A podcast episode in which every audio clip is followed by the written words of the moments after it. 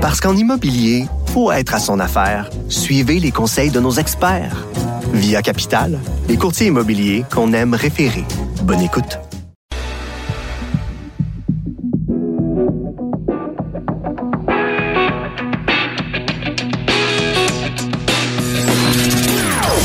Des opinions bien à elle. Sophie Durocher. Son franc-parler ne laisse personne indifférent. On n'est pas obligé d'être d'accord. Bonjour tout le monde, c'est Sophie Durocher en ce splendide 29 mars 2019. Pourquoi est-ce une journée splendide? Ben écoutez, c'est le lendemain d'une journée merveilleuse. Hier, la naissance de la laïcité au Québec, le renvoi du crucifix à l'endroit où il, euh, où il doit être, c'est-à-dire dans un contexte patrimonial et muséal, plutôt que de siéger au-dessus de la tête de ceux qui siègent et qui édictent nos lois. Hallelujah!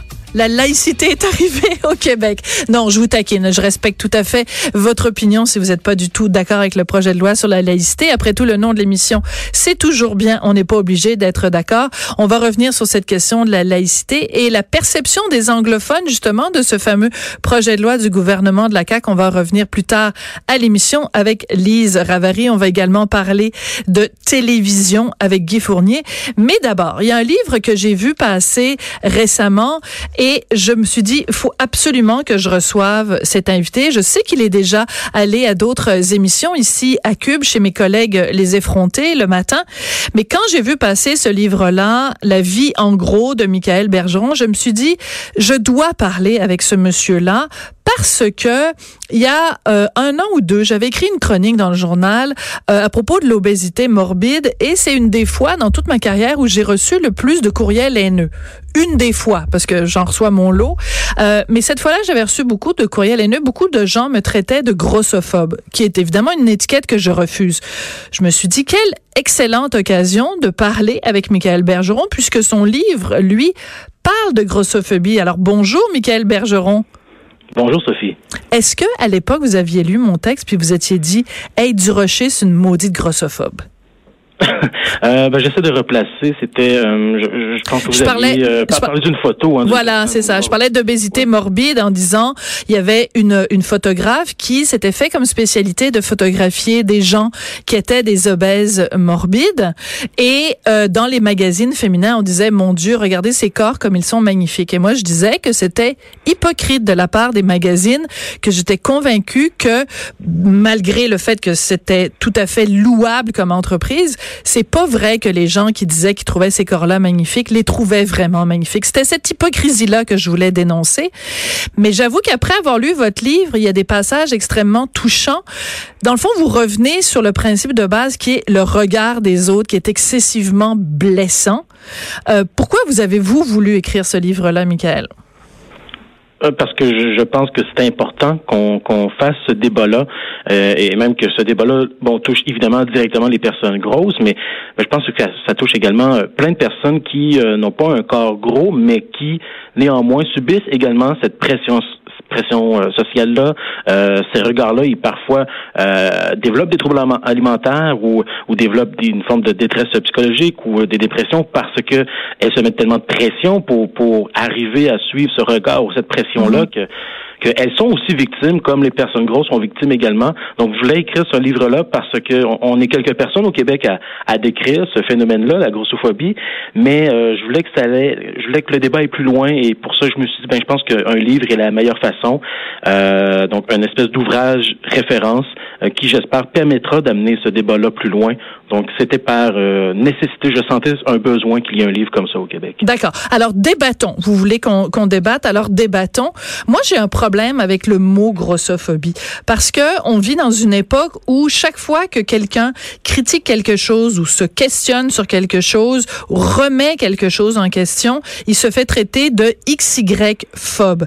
Est-ce qu'il n'y a pas moyen de parler du poids ou des problèmes de santé qui sont associés au poids, de soulever certaines questions sans se faire nécessairement traiter de grossophobe? Est-ce qu'on doit forcément en arriver là? Ben, j'imagine qu'une manière de débattre de tout sans se faire donner des étiquettes tant que c'est fait dans le respect. Euh, après ça, bon, euh, je commencerai pas moi à faire le procès de euh, qui lance des, étiquettes pour rien ou avec raison.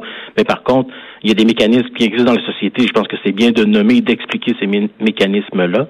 Euh, après ça, je pense que chaque personne est capable de peut-être de, se juger si oui ou non le chapeau leur fait ou si leur approche est bonne, se fait dans le respect. Mais c'est sûr qu'on peut discuter de tout, mais après ça, il y a toujours la façon dont c'est discuté. Euh, est-ce que dans la discussion, la personne euh, revient toujours qu'avec des préjugés? Ben là, il y aurait peut-être matière à discuter de ces préjugés-là avant même de discuter peut-être du sujet. Donc, je pense quand même important de nommer, de, de décrire des mécanismes qui existent dans la société parce qu'il y a une forme de discrimination qui est faite envers les personnes grosses et je pense que c'est important de le nommer si on veut ne serait-ce que diminuer la discrimination, mais si on veut aussi euh, attaquer ce qui est considéré comme le plus important problème de santé publique ou presque un des plus importants, ben il faudrait en parler comme il faut. Si on veut l'attaquer comme il faut et ça ben il faut nommer donc, ce qui existe, et ça, ben, la grossophobie en fait partie. Donc, oui, je pense que c'est important de le nommer et de l'expliquer. Mais j'ai de la difficulté à vous suivre, Michael, parce que vous venez de dire que euh, c'est un des plus gros problèmes de santé publique. Donc, on parle bien de l'obésité comme étant un des, un des, plus grands problèmes de santé publique. c'est considéré comme un des plus importants problèmes. Mais vous n'êtes pas d'accord avec ça? Donc vous allez à contrepoint de euh, l'ensemble du corps médical qui dit que euh, bon c'est une des par exemple si vous parlez à quelqu'un comme Richard Belliveau, Richard Belliveau, docteur Belliveau donc lui il dit euh, on ne peut pas ce n'est pas vrai, on ne peut pas être gros et en santé. C'est ces deux mots qui vont pas ensemble. Vous n'êtes pas d'accord avec ça? Je dis qu'en fond on n'en parle pas de la bonne façon dans trop dans, à trop d'occasions en fait. Euh, est-ce que effectivement, euh, c'est sûr qu'il y a un problème de société quelque part parce que si on regarde les statistiques, il y a trois fois plus de personnes grosses depuis les années 70. Donc c'est clair qu'il y a quelque chose de vicié, de malsain en ce moment dans notre mode de vie nord-américain. Sinon, on n'aurait pas ces statistiques-là. Ça serait des chiffres qui seraient sûrement plus stables, j'imagine. Par contre, on n'en parle pas nécessairement de la bonne façon parce que oui, on peut être gros et en santé. Et euh, après, ben, il faudrait euh, parler de ce problème-là, parce que oui, euh, je, comment dire, il y a une partie, il y a un problème qui n'est pas totalement faux, il y en a un, mais est-ce qu'on en parle comme il faut? Là, par contre, moi, c'est là que je diverge. Je pense qu'on n'en parle pas comme il faut. On l'attaque pas de la bonne manière non plus. Pourquoi? Parce euh, qu'on culpabilise au lieu de responsabiliser? Pourquoi? En quoi on n'en parle pas bien? Parce que, bon, mettez-vous à la place, par exemple, de quelqu'un qui travaille en médecine familiale et qui a vu, justement, quelqu'un qui a une pratique depuis plusieurs années et qui a vu, en effet, au fil des ans, défiler dans son cabinet médical euh, des gens de plus en plus gros et de, de plus en plus gros, de plus en plus jeunes. Parce que le phénomène, par exemple, de l'obésité chez les adolescents, ou chez les enfants, c'est quelque chose qu'on connaissait pas dans les années 40, dans les années 50 ou, ou avant. Là, ça n'existait pas. Alors, comment ce médecin-là devrait parler du phénomène de santé qu'est l'obésité pour ne pas faire de peine aux gens qui sont gros? Ben, la question n'est pas tant de, de, faire de la peine ou de pas faire de peine, c'est de traiter les gens comme des êtres humains et de les respecter. Vous savez, les médecins, euh, malgré leurs études, et je, le respect que j'ai pour eux, ils ont le même biais que je sont, sont, sont, comme nous, des membres de la société. Ils peuvent avoir des biais. Il y a une étude française qui, qui mentionne que le trois quarts des médecins ont des préjugés envers les personnes grosses et ne traitent pas les personnes grosses de la même façon. C'est-à-dire que euh, il, y a, moins de dépistage, par exemple, de cancer sur les personnes grosses parce que lorsqu'une personne grosse arrive et décrit ses, ses symptômes ou, ou décrit sa mhm. vie, le médecin, trop souvent, ne fait que ramener tout au poids, comme si tout tout euh, dans sa vie euh, euh, reposait sur le poids. Et il y a des personnes qui sont mortes parce qu'on n'a pas détecté un cancer, mm. parce qu'on n'a pas détecté un problème hormonal, parce qu'on n'a pas détecté un problème osseux. On mettait tout sur le poids. C'est comme si le poids venait camoufler d'autres problèmes et empêche les médecins d'investiguer, de faire les bons tests et de vraiment aller plus loin. Et là, ça devient dangereux. Ça, c'est un des aspects qui démontre qu'on n'en parle pas de la même façon. Lorsqu'on regarde comment l'ONU propose d'attaquer, par exemple, justement ce problème de santé publique qu'est l'obésité, jamais, euh, je veux dire, c'est à peu près leurs dix recommandations. Oui, évidemment, il y en a un qui est encourager les, les gens à bouger plus, encourager, euh, les gens à mieux manger. Mais il y en a d'autres également, ils disent faut changer notre mode de vie. Il y a un mode de vie qui est malsain, ils appellent ça même, euh, euh, bon, j'ai un blanc sur le terme, mais euh, on, on est dans une société obésogène, voilà, où en fait on est une société qui qui en fait qui, encourage la prise de poids. Donc à un moment donné, il faudrait en parler comme il faut. Donc non, ce n'est pas vrai que tout ne repose que sur les comportements des gens. C'est qu'on est aussi dans une société qui encourage cette prise de poids là. Et je le rappelle, trois fois plus de personnes grosses depuis les années 1970. Ce n'est clairement pas parce que il y a euh, trois fois plus de gens qui sont paresseuse parce qu'il y a quelque chose de malsain qui, qui dépasse les simples personnes grosses. Il y a quelque chose de plus grand aussi, de malsain dans notre société. Et ça, ben, on l'aborde presque jamais. Euh, Mais alors, ce serait quoi? Par exemple, par exemple, euh, donc, la, la, la, la, bouffe industrielle qui est partout. Euh, ben, je veux dire, quand on est sur la route, c'est impossible de manger euh, de, de façon saine. Euh, notre mode de vie sédentaire qui encourage ça, évidemment. Mm -hmm. et même au-delà de la bouffe industrielle, de toute façon, le sucre qui est vraiment l'ennemi numéro un, se retrouve partout. Euh, oui. Donc, est-ce que, oui, mais est-ce que c'est pas aussi une euh, une défaite facile? Ok, je vais faire l'avocat du diable deux secondes. Ok, euh, c'est facile de dire bon ben moi, c'est pas de ma faute, euh, je suis devenu gros. Je fais une caricature, hein. Je dis pas que c'est que c'est que vous, c'est ce que vous dites, Michael, mais est-ce que il y a des gens qui disent bon ben moi je suis devenu gros, c'est pas de ma faute. Il euh, euh, y a des distributrices de, de, de, de, boissons gazeuses partout. Il y a des McDo à tous les coins de rue. Moi je, je voulais bien manger, mais la tentation est partout. Ça c'est une façon de voir les choses. Une autre façon de voir les choses, c'est de dire quelqu'un d'autre qui est exposé à la même affaire, qui est exposé aux mêmes euh, machines à coke puis McDo à tous les coins de rue, ne fréquente pas ces endroits-là et mange sainement. Donc c'est un peu facile de dire c'est la faute de la société, non? Ben, l'idée n'est pas de dire que le poids des gens n'est que de la faute de la société, c'est de regarder la perspective comme il faut. Euh, moi, je me souviens, il y a une époque où j'avais un très bas revenu et c'était très difficile de bien manger. Et à partir du moment que j'ai eu un bon revenu, ça a été facile pour moi de faire des choix sains parce que malheureusement, bien manger, ça coûte souvent plus cher. Ben, des, un plat de lentilles, ça coûte moins cher qu'un steak, Michael? Oui, mais là encore là, faut faut savoir cuisiner aussi. Ça c'est un autre truc aussi. Euh, bon, je veux dire, c'est pas aussi simple que simple volonté. Surtout deux personnes qui mangent la même chose n'auront pas le même poids, n'auront pas le même corps parce que la partie génétique embarque 30% du poids seulement dépend des, des comportements. Et là, ça ne veut pas dire que les gens n'ont aucune influence sur leur poids mais ça veut dire qu'ils ne contrôlent pas leur poids. Personne ne contrôle son ils corps. Ils contrôlent pas tout. Mais en même temps, vous, vous ramenez ça à une question de génétique. Vous ramenez ça à une question de génétique, puis en même temps, vous-même, vous nous dites que depuis les années 70, il y a trois fois plus de personnes qui sont en surpoids. Alors, la génétique de l'être humain a pas changé euh, au cours des 49 non, dernières années. Oui. Oui. Et notre mode de vie, en fait, c'est que notre mode de vie déclenche cette génétique. Notre corps est fait pour prendre du poids. C'est un mécanisme de survie, prendre du poids. Et ben voilà, vous l'avez dit, vu qu'on est dans un mode qui est assez sédentaire, on, de manière naturelle, on ne fait pas beaucoup d'activité physique. Il y a toute cette industrie de l'alimentation, oui. Euh, il y a notre façon de se de transporter. Euh, il y a nos loisirs qui ont changé énormément. Et donc, ça, ça vient déclencher nos gènes qui sont faits okay. pour qu'on prenne du poids. Mais bon. c'est juste que mon point, c'est que ce n'est pas aussi simple que de volonté. Ce n'est pas non plus que de la faute de la société. C'est que le portrait est très large et c'est plein de nuances et c'est ça qu'il faut euh, aborder et mettre en valeur. En fait. D'accord. Par contre, dans votre livre, vous parlez beaucoup de bon la grossophobie, ce que vous appelez le fat shaming, qui est en fait un petit peu la même chose. En fait, c'est la traduction française, je oui. dirais, de de, de, de, de fat shaming. Euh, mais en même temps, euh, je regarde par exemple, ok, je vous donne un exemple, la l'humoriste Catherine Levac. Bon, mm -hmm. elle était en surpoids. Quand elle a commencé sa carrière, elle était, je sais pas le, quel est le terme qui, pour vous, serait peut-être acceptable, mais bon, elle était vraiment en surpoids. Elle, avait, elle était très, très, très, très, très ronde. À un moment donné, euh, graduellement, elle a perdu de son poids et aujourd'hui, c'est une fille qui est, qui est, elle est pas maigre, mais elle est mince, elle est bon. Euh, est-ce que si j'avais Catherine Levac en face de moi et que je lui posais la question, es-tu plus en santé? Est-ce que tu te sens mieux dans ta peau aujourd'hui que quand tu étais en surpoids? Je pense qu'à 99% on serait d'accord que la réponse c'est oui, elle se sent plus en forme maintenant. Mais si à l'époque où elle, elle, était en surpoids, je lui avais dit t'es pas en santé, t'es pas en forme, est-ce que j'aurais été grossophobe de lui dire? Euh Peut-être, oui.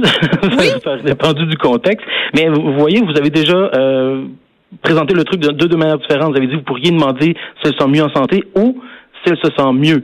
Et ça, ce sont deux mieux choses dans différentes. sa peau. Mieux dans voilà, sa ce peau. Sont deux choses différentes, ça. Être en santé, être bien dans sa peau, c'est deux choses différentes. On peut avoir un poids santé et ne pas être bien dans sa peau, et on peut euh, être gros et être bien dans sa peau. Ce sont déjà deux choses différentes. Et entrer en santé et en forme aussi, ce sont deux choses différentes. On peut être en très bonne santé et ne pas être en forme, ne pas être un sportif particulier, ne pas être athlétique. Ce sont encore là deux choses différentes aussi. Donc, faut, des fois, on, mélange certains concepts, certains vocabulaires qui sont des choses différentes. Et après, moi, j'ai aucune idée pourquoi Catherine Levesque a perdu du poids. Est-ce qu'elle a fait ça euh, parce qu'elle avait besoin de perdre du poids pour se sentir mieux dans sa peau? Est-ce que c'est parce qu'elle a fait une dépression? Est-ce que c'est pour... Euh, je sais pas, il y a tellement de raisons pour lesquelles on peut mm-hmm. perdre du poids. Et j'espère que c'est pour des bonnes raisons et que j'espère qu'effectivement, en ce moment, se sent mieux dans sa peau. Et euh, en fait, c'est ce qu'on souhaite pour tout le monde. Mais c'est ce qu'on devrait également souhaiter pour des gens, oui, qui sont gros, mais qui ne nuisent pas à leur santé. Parce qu'on peut être gros et ne pas nuire à sa santé. Il y a différents degrés, justement, quand même. Dans, Mais les médecins disent le contraire, Michael. les médecins, ben, la majorité, on va dire ça comme ça, la majorité euh, des médecins disent qu'on ne peut pas être, on peut pas être obèse et en santé. C'est parce que avec l'obésité, avec l'obésité, juste juste finir ma phrase, mais avec l'obésité viennent des problèmes de, de, diabète de type 2, viennent des problèmes euh, cardiaques, viennent. C'est c'est pas c'est pas une aberration que de le dire, c'est pas du fat shaming de le dire, c'est pas une une haine des personnes adipeuse de dire ça. Ça vient avec des problèmes de santé. Je comprends pas pourquoi. Euh, si je dis à quelqu'un qui fume la cigarette, ça va te causer des problèmes de santé, est-ce qu'on va m'accuser d'être cigarettophobe? Non.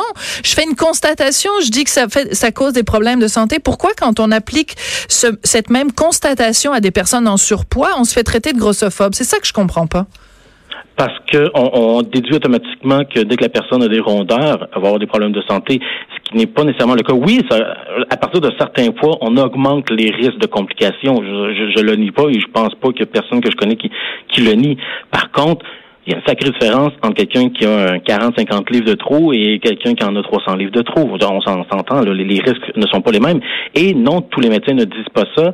Euh, il y a même des, moi, je, je, reçois des commentaires de médecins, de nutritionnistes, d'autres professionnels de la santé qui me remercient d'enfin euh, parler d'une autre façon du problème de poids. En fait, c'est que trop souvent, on va seulement revenir au poids, au poids, au poids, alors que le poids n'est pas un signe de santé.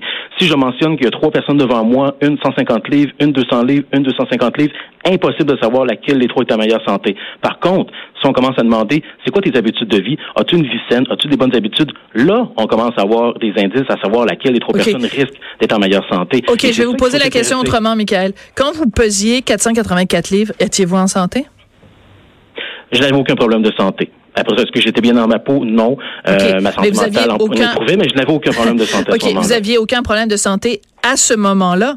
Mais ça veut pas dire que les 484 livres que vous aviez ne vont pas, mettons, dans 5 ans, parce que vous êtes très jeune quand même, ne vont pas dans 5 ans ou dans 10 ans vous rattraper. Effectivement, peut-être, mais euh, rendu là, il y a bien des choses qu'on fait dans nos vies qui peuvent avoir des risques aussi. Oui, mais, là, vous évitez le problème. non, mais non, non, mais c'est que c'est qu'il faut pas non plus. un des gros problèmes, c'est que parfois, au nom de la santé, c'est qu'on va commencer à humilier les gens et c'est ah pas non, mais je suis pas d'accord avec ça. Mais non, mais non, mais ça, ah, je suis entièrement d'accord avec vous. Mais je parle pas d'humilier. Mais non, et de toute façon, il y a personne qui, bah, qui, qui, qui, qui, qui est en faveur de l'humiliation. C'est de toute façon, il y a tout le monde, il y a personne qui contre la vertu. C'est sûr que je vais, je suis la première personne à dénoncer l'humiliation. Puis quand vous racontez dans votre livre, ça me touche énormément. Quand vous dites euh, que vous, avez recueilli le témoignage de, de plein de gens en surpoids qui se font dire mais les pires horreurs courent la grosse puis euh, on veut pas de gros ici, puis tout ça. Pardon? C'est au nom de la santé qu'on se fait dire ça. Et c'est pour ça qu'il faut faire attention. Je, je, ne nie pas les problèmes, il faut juste faire attention. Au nom de la santé, on peut pas dire non plus n'importe quoi ou ça peut pas enrober des fois des propos qui peuvent être blessants. Il y a, différentes façons de le dire et surtout de malheureusement de dire ça à des gens qu'on connaît pas leurs habitudes de vie. Ça, oui, c'est un, un, un, un préjugé, en fait, c'est un préjugement. On, il faut, faire attention. On connaît pas le contexte de la personne. Ouais, je comprends. Euh, mais en tout cas, attention avec ça. Mais on est rendu à la fin de mon entre de l'entrevue. Mais je veux juste euh, euh, prendre vraiment 30 secondes, puis on me fait signe en régie, mais je vais les prendre ces 30 secondes. Il y a un passage dans votre livre où vous décrivez une situation, et au début, on ne sait pas si c'est une situation réelle ou pas. Vous dites que vous allez dans un bar, il y a une fille, vous commencez à mhm. lui parler, euh, vous allez chez vous, et puis elle vous demande de, de, de vous mettre à nu, et elle a de la tendresse envers vous. Puis là, vous finissez, vous nous couper le sifflet en nous disant ben ça m'est jamais arrivé. Moi la seule chose que je demande c'est que les gens ont de la tendresse envers moi et je pense que votre livre euh, ce qu'on lit entre les lignes c'est un énorme plaidoyer pour la tendresse. Et là là-dessus même si l'émission s'appelle On n'est pas obligé d'être d'accord, là-dessus, on est vraiment d'accord.